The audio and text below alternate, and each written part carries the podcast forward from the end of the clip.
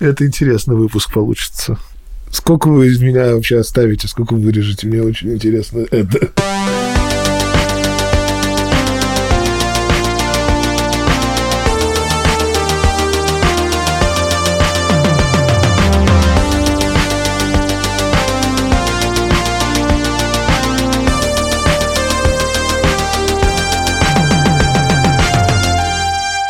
Всем привет!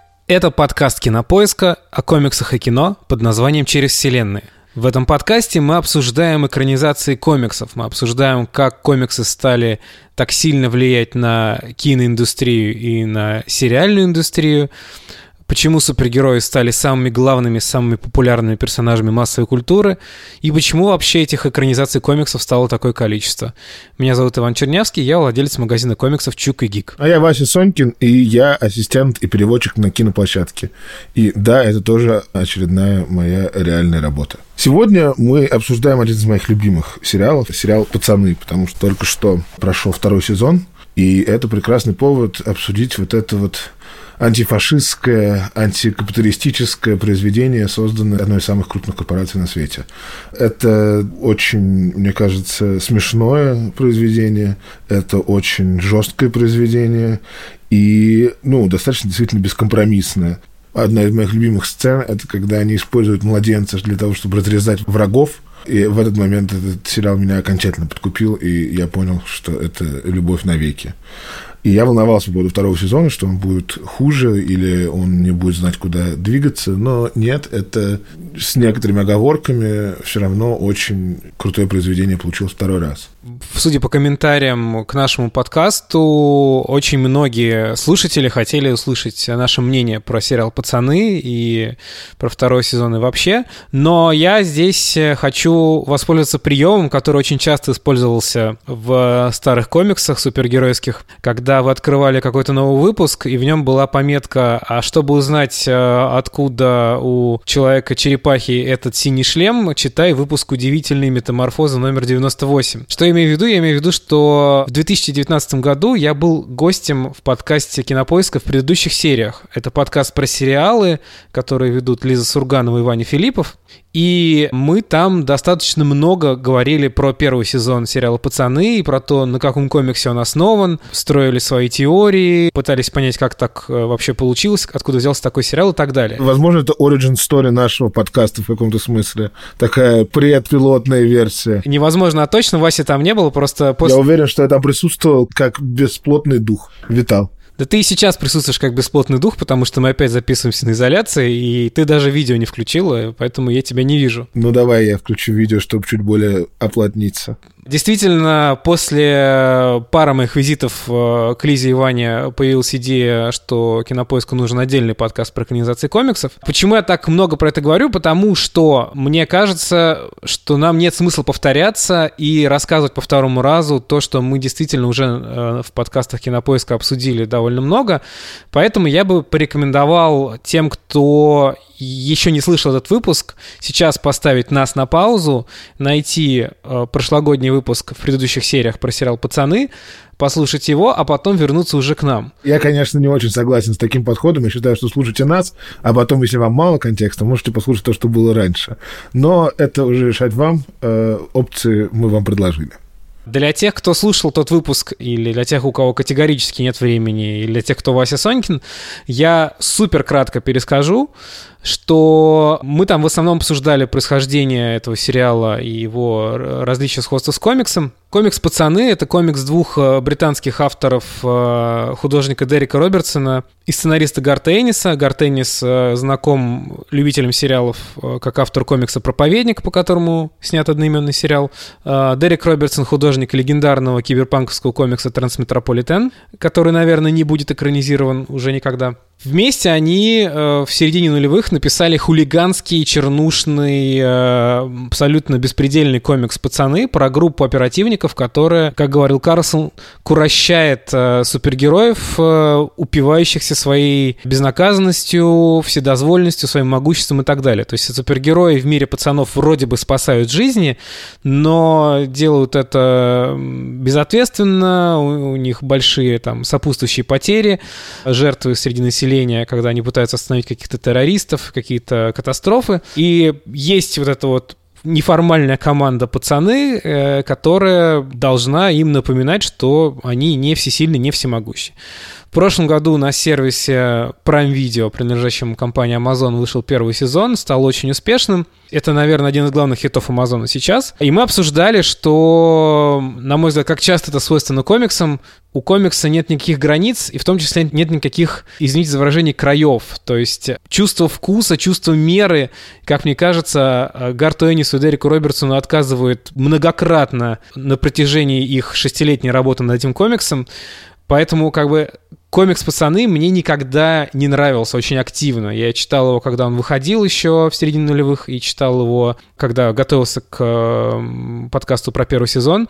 И поразительно, что при этом сериал, э, это один из моих любимых сериалов по комиксам прямо сейчас, потому что его шоураннерам хватило чувства меры и убрать абсолютно запредельные и бессмысленные сцены насилия, сцены чернушные какие-то и так далее. И оставили только осмысленные сцены невероятного насилия и чернушности. Да, да, именно так. Э, оставить сцены, которые действительно работают, э, хотя вот я помню, что Лиза Сурганова говорила, что сцены из сериала «Пацаны» — это близко к ее порогу вообще терпимости к насилию. Мне кажется, что все-таки сериал сделан с таким количеством иронии и насмешки, что эти ужасные, кровавые, действительно действительно постоянно взрывающиеся головы и летящие вокруг ошметки плоти, они не воспринимаются как настоящие, ты как будто смотришь какой-то дорогой высококачественный би-муви, понимая всегда, что это все иллюзия.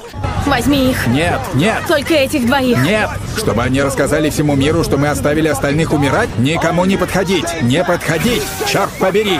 Я прожгу лазером всех вас. Второй сезон это уже не та же история про военно-индустриальный комплекс. Это больше, на самом деле, про поп-культуру и то, как на современную культуру ложатся разнообразные фашистские тенденции, которые сейчас в мире снова полыхают. Вопрос интерпретации э, в данный момент, но мне кажется, что сейчас термин фашизм вполне конкретно применим. Это не значит, что есть страна, которая, значит, фашистскую идеологию пытается толкать вовне, но внутри большого количества стран по всему миру сейчас есть эти фашистские процессы. И, собственно, Stormfront как раз и говорит в конце, люди согласны с моими идеями, им просто не нравится слово «нацист».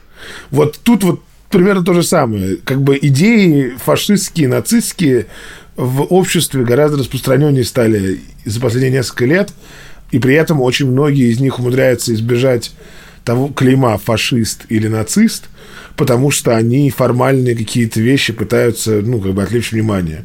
А в сути своей это попытка поднятия одной расы выше другой расы. Или там одной национальности выше другой национальности. И эта идея очень активно э, в последнее время распространяется и внедряется в всеобщую жизнь как раз такими всякими аккуратными способами через соцсети, через то, как устроены механизмы взаимодействия с ними, то, как устроено распространение fake news. Ну, то есть, как бы вот задача fake news и в мире сериала, и в нашем мире не столько как бы создать какую-то конкретную идею в голове читателя, а высылать такое количество отвлекающего дерьма, что ты не можешь сфокусироваться обратно на какой-то правде. И легче махнуть рукой и просто не думать об этом. И таким образом позволить тем людям, которые хотят совершать всякие неприятные вещи, совершать их более безнаказанно, потому что внимание уже отвлечено слишком большим количеством шума. Глубоко копаем. Я считаю, что слово фашизм э, здесь уместно, и это как раз и в основе этого сезона сериала тоже лежит, что оно маскируется как нечто не фашистское. И мне кажется, что называть это фашизмом правильней, чем убегать от этого. Ну, приглушили наконец-то экскаватор, с помощью которого Василий по-настоящему глубоко копнул сейчас, прямо с самого начала, не щадя слушателя.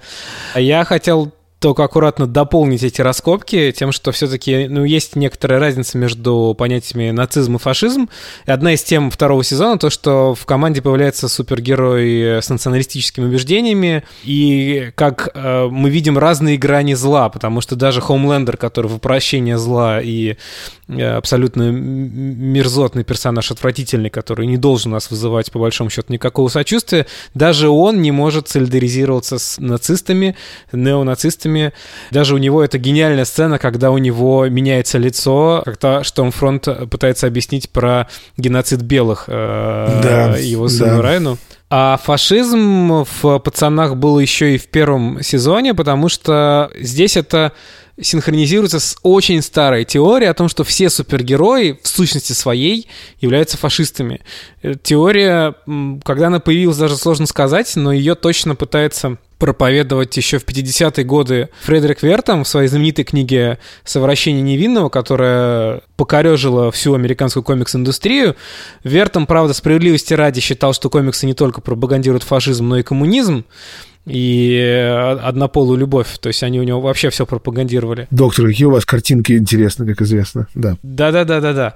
Но сейчас эта дискуссия вспыхнула с новой силой, когда началась эпоха супергеройского кино, и понятно, что американские журналисты, которых очень волнует связи да, с приходом там, Дональда Трампа к власти, очень волнует тематика борьбы правых и левых, они ищут какие-то подтексты в фильмах, там, Зака Снайдера, в фильме «Гражданская война», «Капитан Америка против Железного человека» и так далее. Что мы видим людей, которые берут закон эм, в свои руки, не будучи представителями закона, и которые делают так, как они считают нужным, и с которыми ничего нельзя поделать. Они сильнее, и они правят силы. И они еще и лица скрывают. То есть они вообще э, настоящие фашисты. Но есть хороший контраргумент, что все-таки супергерои традиционные, над которыми издеваются сериал «Пацаны», марвеловские DC-шные супергерои, они все-таки стараются эту силу себе не оставлять, то есть власть, вернее, они себя стараются не оставлять, то есть э, они для этого носят личины обычных людей, они для этого надевают маски, перевоплощаются, э, что Супермен действительно мог бы стать правителем всего мира, как это часто бывает в историях про его какой-то извращенный образ, в том числе и в истории про Хомлендера. Но Супермен выбирает быть скромным э, журналистом Кларком Кентом. Там Брюс Уэйн мог бы проводить целые сутки в костюме Бэтмена, но он все равно выбирает себе какую-то маскировку там Питер Паркер могут быть вообще кем угодно, и он тоже выбирает жить обычной человеческой жизнью и так далее и тому подобное. То есть э, все-таки традиционные персонажи, они отдают себе отчет, что да, с великой силой приходит великая ответственность, они эту ответственность несут и не примерять на себя корону. А в «Пацанах» мы видим их же такие копии, да, отвратительные зеркальные отражения в кривом зеркале, которые не понимают этот момент. Э, они испорчены по разным причинам э, с детства, э, с отрочества. У них извращенные понятия морали и этики, и они эту корону себя не снимают. И у них, правда, тоже много нюансов. То есть, ведь Хоумлендер отличается от остальных персонажей «семерки». Это же он придумал делать супер суперзлодеев, остальные его коллеги об этом не знают. Его коллеги почти все ублюдки, но они не все соучастники его самых ужасных поступков и так далее. Но Хомлендер единственный, по-моему, персонаж из «семерки» э, считает себя напрямую богом, как бы он просто говорит, вот мы боги, а вы все там а, а, отстой, и мы будем вами править. Его Штормфронт на это его тоже подталкивает, уже используя националистическую риторику. И в этом смысле этот сериал продолжает очень интересную дискуссию, которая вот вспыхнула с новой силой, когда супергерои хлынули в кинематограф. И здесь, конечно, да, эти ребята либо сознательно, либо несознательно, они, конечно, фашисты и потенциально захватчики власти. Ну, это вещь, которая происходила испокон веков что люди, у которых много внутри боли, много непонимания и много фрустрации, вроде Хомлендера, который у него это, ну, как бы из-за того, что его буквально в детстве не налюбили. Его вместо того, чтобы растить человеком, растили лабораторной крысой. Это был эксперимент, он не был человеком. И вот он совершенно из-за этого не чувствует никакой связи с другими людьми, потому что у него на базовом уровне она обрублена. И это, к сожалению, ну, это вещь достаточно распространенная в мире. Там, я не знаю, родители, которые там занимаются своими детьми, потому что у них нет ни ресурса, ни финансового, ни эмоционального опыта, ничего. Такое происходит совершенно повсеместно. И вот тут, мне кажется, что Штромфронт очень хорошо показывает то, как в современном мире и с помощью интернета и воздействия через нелинейную пропаганду на людей. Некоторых заманивают в более радикальные идеологии, потому что как бы суть радикальной идеологии в том, что она на самом деле всегда очень сильно упрощает картину мира и делает ее теоретически перевариваемой. Потому что как бы взрослый человек здоровый должен уметь жить с неоднозначностью и понимать, что там, я не знаю, да, есть вещи, которые на первый взгляд было бы легко сделать, но у них будут другие тяжелые последствия. Или там, я не знаю, ну, то есть, условно говоря, право идеи выгнать всех иностранцев, э, дать всю власть в этом в, случае этого сериала белым христианам и, значит, вернуть им контроль над миром, потому что они-то знают, что с ним делать. Это большое упрощение того, как на самом деле устроен мир, и, и более того, большое упрощение того, какими на самом деле раньше были белые христиане в целом. То есть они не имели такого однозначного контроля никогда и росли за счет интеграции и поглощения и переваривания других культур, и с помощью других культур смогли достичь тех высот, которые, значит, они видят как исключительно свое достижение. И вот этот сериал очень хорошо показывает, что просто такая пустая, гнетущая боль и зияющая дыра в душе – очень легко заполняется аккуратной и красивой свастикой, которая, значит, туда встраивается и дает ощущение заполненности до какого-то момента ты так красиво это все объяснил, а там же есть сцена, которая открывает один из эпизодов про парня, который радикализировался mm-hmm, э, да. на почве высказываний да. Штормфронт, как бы очень короткая нарезка, э, один из лучших моментов сезона. Большой промежуток времени показывает, как человеку промывают мозги довольно долго, он идет и стреляет в э, непохожего на него внешне человека в магазине. Очень, конечно, интересно, что это проект студии Amazon, и выходит он, значит, на Amazon Prime. И насколько это традиционное свойство, конечно, капитализма интернализировать протест и ставить себя на место лидера протестов, чтобы нивелировать угрозу этого протеста. Ну, короче, Amazon дает нам всем мастер-класс по тому, как сообщения, которые могли бы быть направлены против тебя, использовать в свою пользу, если ты просто сам начнешь их говорить и немножко таким образом отвлекать. Вот то же самое сделал Netflix со своей документалкой «Социальная дилемма», где они рассказывают про то, как все большие корпорации ужасны, как они, значит, алгоритмы используют для того, чтобы радикализировать вас, бла-бла-бла-бла-бла-бла. Но про то, что Netflix это тоже гигантская корпорация с многомиллиардными оборотами, которая очень активно использует технологии для того, чтобы подсаживать своих пользователей на саму себя. И глава корпорации Netflix несколько лет назад говорил, что их главный конкурент сон. Вот это вот тоже такой пример использования критики, которая могла бы быть против тебя, в свою же пользу.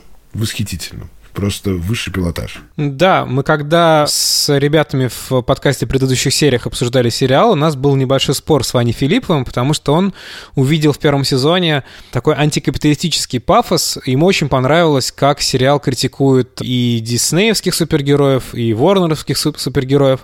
Мы с ним не успели тогда пополемизировать, а, но дело в том, что сериал, который выходит на сервисах Амазона, он не может критиковать капитализм, это не критика больших малым, это критика больших еще более большим. Это там э, слон, который топчет кабана, потому что по сравнению с Амазоном и его фантастическими возможностями, его фантастическими знаниями о американском населении, Disney, Netflix, э, Warner — это все детские игрушки. Ну да, Amazon единственный из них собирается лететь в космос и выкачивать платину и золото из метеоритов, и потом растить свою власть сто крат. Ну, в общем, есть очень много шуток про то, что там Илон Маск это, это какой-то суперзлодей в реальном времени, но не так давно было новое видео, где Джефф Безос, глава Amazon, испытывает манипуляторы, которые управляются, значит, э, движениями рук и поднимают э, большие грузы.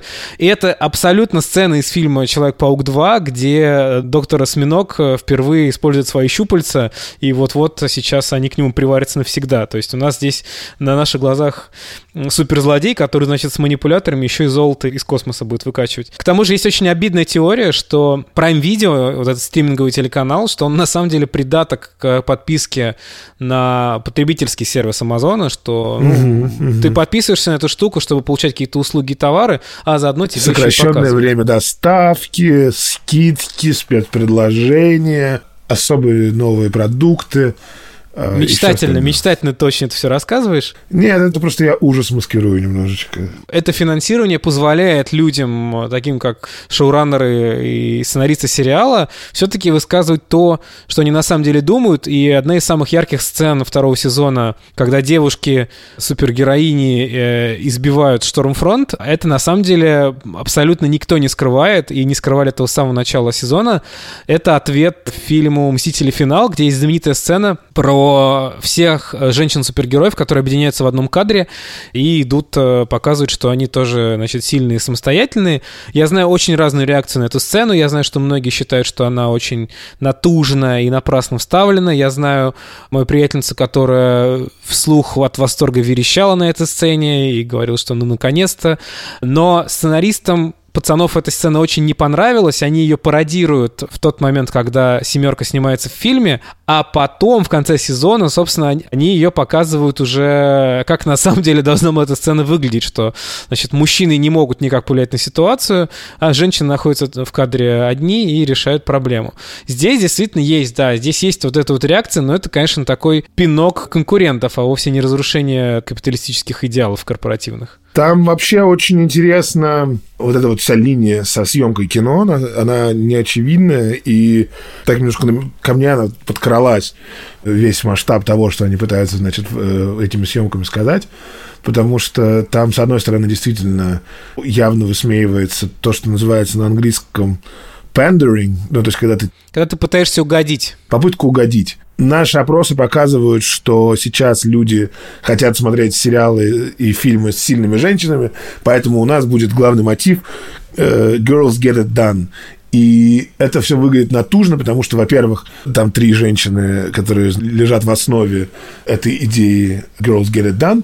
Одна испытала сексуальное насилие и пытается уничтожить саму корпорацию, потому что она не верит в их идеалы. Другая а, оказалась в ловушке абьюзера и не может оттуда сбежать, и в итоге готова уничтожить собственный публичный образ, лишь бы немножечко отпустить контроль и корпорации, и конкретного абьюзера, и нацистка. Вот в каком состоянии и с каким подходом в эту сцену входят эти герои. И я когда там только как раз там началась вот эта вот сцена, где они втроем бьют Штормфронт,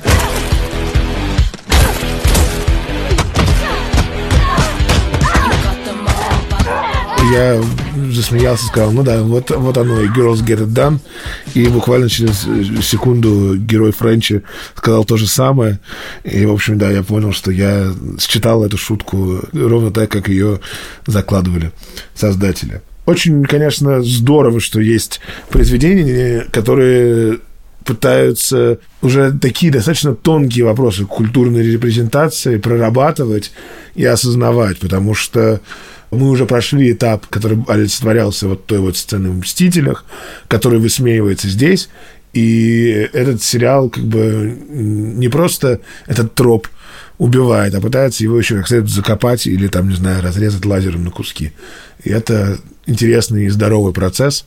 Но опять же, конечно, так странно, что это происходит в контексте корпорации, которая не дает своим работникам отойти пописать и заставляла людей в начале пандемии работать без понятных систем защиты, несмотря на гигантские деньги, которые они зарабатывали на этом, и как они выросли за эти несколько месяцев. Васе не дастся компания Amazon уйти от ответа э, за все плохое, даже несмотря на хороший сериал «Пацаны». А я просто э, хочу вставить короткую ремарку, что персонаж Stormfront — это один из интересных примеров трансформации э, в ходе адаптации исходного материала, потому что в оригинальном комиксе Stormfront — это мужчина. И э, как раз тут такой двойной уровень получается, что, а, опять заменили персонажа мужчину на персонажа женщину, хотят угодить феминисткам.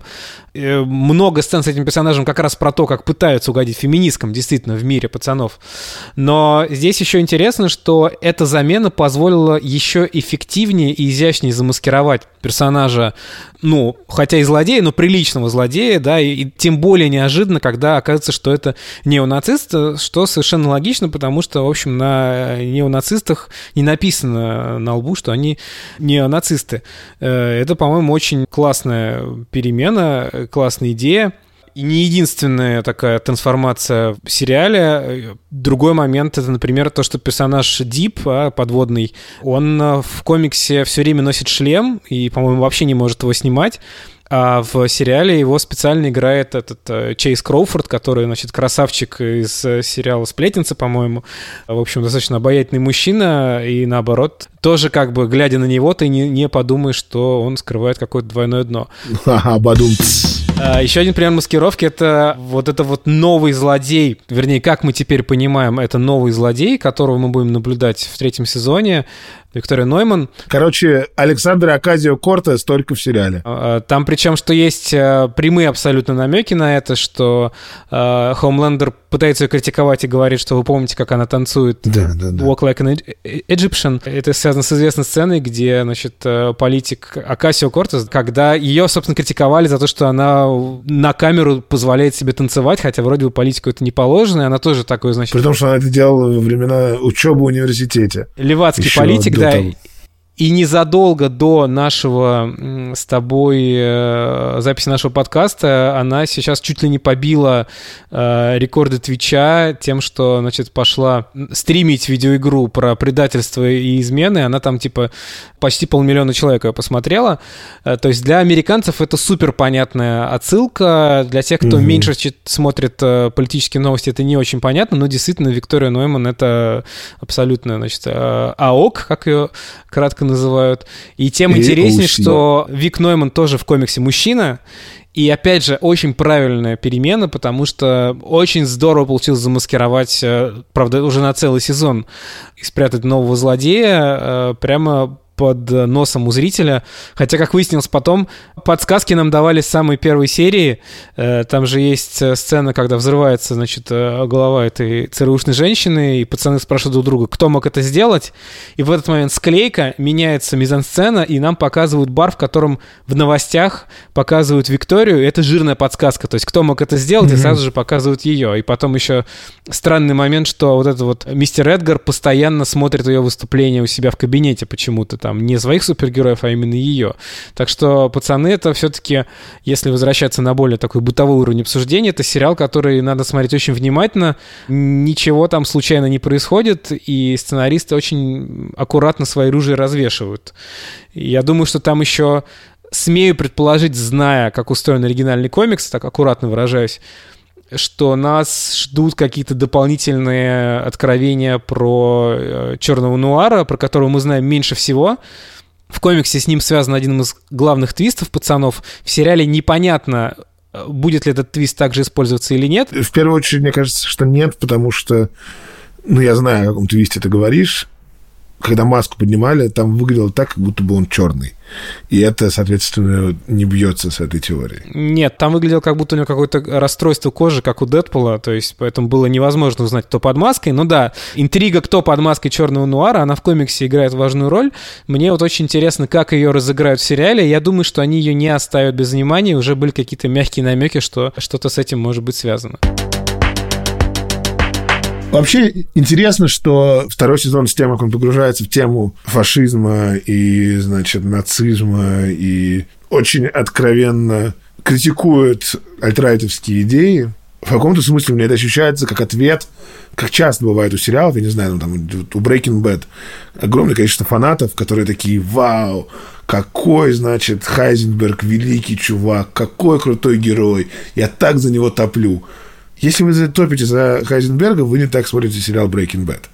Давай приведем пример из комиксов, Роршах из «Хранителей», что Ой, Алана да. Мура дико возмущало всегда, когда он еще обсуждал эту тему э, несколько лет, там, 80-е, его дико возмущало, удивляло и забавляло, что люди воспринимают Роршаха положительным персонажем комикса «Хранители», протагонистом, и люди, которые критиковали сериал «Хранители» за то, что они, последователи Роршаха сделали неонацистами, они невнимательно читали комикс, потому что в комиксе э, есть максимальное количество намеков, что там Роршах выписывал ультраправое э, издание, собственно, он в него же отдает свой дневник, и он, конечно, был абсолютно правых убеждений, просто там, да, он спокойно общался с чернокожим э, врачом, и ничего ему там такого неприличного не сказал. Ну, так это зачастую так и бывает. То, что он противостоит э, еще большему злу, не делает его там, романтическим героем и так далее. То есть здесь э, таких примеров очень много.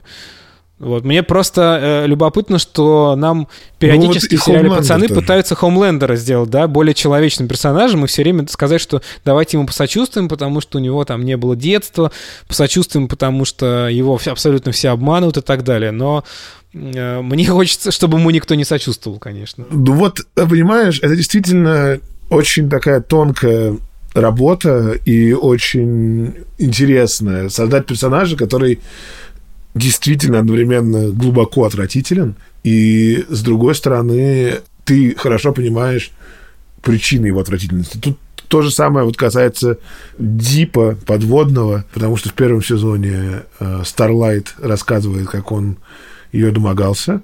Его изгоняют из семерки, отправляют в какую-то глушь. И весь второй сезон у него нет никакого ясного движения сюжета, как у всех остальных персонажей. Он мается и пытается восстановить и свой образ, и свой статус, и вообще как бы вернуться в общество. И одна из моих любимых сцен во всем сериале, это где его потихонечку заманивают в секту, похожую на саентологов, и пытаются, значит, найти дополнительного суперсильного члена своей секты. И вот они хотят как раз это делать с Дипом, который, к сожалению, просто катастрофически глупый чувак и просто не может, не способен на тот момент, на тот уровень рефлексии, который нужен для того, чтобы случился слом и переход к следующему этапу развития. И что происходит? Ему, значит, персонаж э, я забыл, как зовут того персонажа, который пародирует Сокола из «Мстителей», э, дает грибов галлюциногенных, чтобы он их пожрал и, значит, что-то испытал. И дальше происходит восхитительная сцена, где он разговаривает с собственными жабрами, признает, что он их так не любит, и так они его пугают, что он не был способен на здоровые отношения и вредил женщинам вокруг себя ровно потому, что он просто не принимал себя. И дальше они дуэтом подводный и его жабры поют песню «You are so beautiful to me». Everything I hope for, you're everything I need. You are so beautiful to me. И это, с одной стороны, полнейший абсурд. Ну, просто вот как бы... Вот я вот сейчас это пересказал словами и, и чувствую, что, ну, как будто я брежу. Но, с другой стороны, это такая восхитительно тонкая, глубокая сцена, которая вот этому вот очень неглубокому персонажу вдруг дает глубину настоящую и человеческую, и которая еще сразу перекликается с миллионом разных других. Ну, как бы у нас большой опыт того, что людьми любимые звезды оказываются гораздо менее приятными людьми, чем мы предполагали, и мы должны жить с этим сложным ощущением, когда вам кто-то нравится. Это вообще такой важный, сложный моральный вопрос. Как бы как быть с тем, что, с одной стороны, человек отвратительно себя ведет, а с другой стороны, он сделал важные, любимые тебе вещи. И вот тут вот они одной сцены умудряются вот это вот ощущение снова открыть, и сразу у меня внутри это отсылает ко всем другим опытам. Я вспоминаю про Кевина Спейси, Лу- Луи Си Кей и свои собственные сложные эмоции, связанные с этими персонажами. Да, это, конечно, поразительно, насколько этот сериал, где столько людей разваливаются на кишки, взрываются головы. Один из главных героев 20 минут сидит в ките и не хочет выходить, и как бы младенцем разрезают врагов, но при этом это одно из самых тонких, глубоких и важных произведений, которое резонирует сразу с большим количеством важнейших современных культурных пластов. А я подумал, что есть еще один забавный мета-слой э, про этот сериал, что, значит, они явно критикуют компанию ВОД за то, что они э, беспрерывно штампуют какие-то сериалы, фильмы про своих э, героев, штампуют мерч, но при этом у сериала «Пацаны» уже будет спин как бы, э, то есть он сам тоже занимается, значит, самоштампованием и почкованием. Можно купить «Младенца». «Младенца», да, можно купить. Это, есть два таких произведения мерча. Это «Младенец» из видеоигры Death Stranding, э, который, согласно популярной городской легенде, был фурором у службы безопасности московского метрополитена, когда он появился в Москве в 2019 году, и его просвечивали в коробках на станциях метро.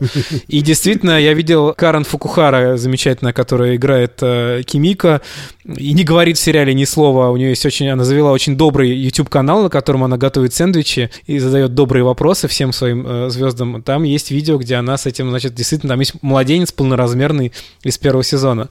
А, да, значит, у пацанов будет спин посвященный э, школе, где воспитывают молодых супергероев. Да, это будет, видимо, какая-то отчасти отсылка к Людям Икс, а самая охренительная отсылка к Людям Икс это, конечно, Шоу Нэшмор, который играл Человека Льда, э, который в этом да. сериале играет человека, который все поджигает. Это просто да, праздник да, это, это, это действительно было очень-очень Хорошо. Ну и я думаю, что у самого сериала достаточно внятное будущее, то есть мы знаем примерно, что он, ну, немножко следует оригинальному комиксу, мы можем примерно предполагать, какие там могут быть дальше сюжеты и сколько он продлится, потому что у комикса есть достаточно четкий финал, и я думаю, что поскольку это явно один из главных хитов Prime Video, один из главных стимулов на него подписываться, то, несмотря на все страсти э, и проблемы с пандемией, которые не дают делать многие сериалы и фильмы, которые мы хотели бы посмотреть и обсудить, пацаны к нам еще вернутся не раз к большому нашему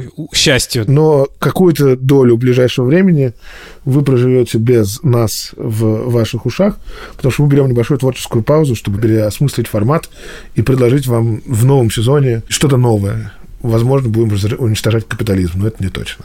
Да, подкаст, который завершается словами «Viva la Revolution» и «Уничтожаем капитализм», на самом деле называется «Через вселенные». С вами были Василий Сонькин и Иван Чернявский. Напомню, что наш подкаст можно слушать э, в Яндекс Музыке, Apple Podcast, CastBox и любых других сервисах, где вы слушаете подкасты. Мы, как всегда, ждем ваши отзывы, оценки и реплики, ремарки, комментарии, предложения по темам наших выпусков. Можно также писать на электронную почту подкаст собака кинопоиск.ру. А на над этим эпизодом вместе с нами работали звукорежиссер Ильдар Фаттахов, редактор Доля Джинайдаров, продюсер Женя Молодцова и главный редактор кинопоиска Лиза Сурганова. Мы действительно уходим на небольшую паузу и надеемся вернуться после этого с новыми силами и новыми темами. Спасибо, до скорых встреч. Вива ля революцион. Пока. Всем пока.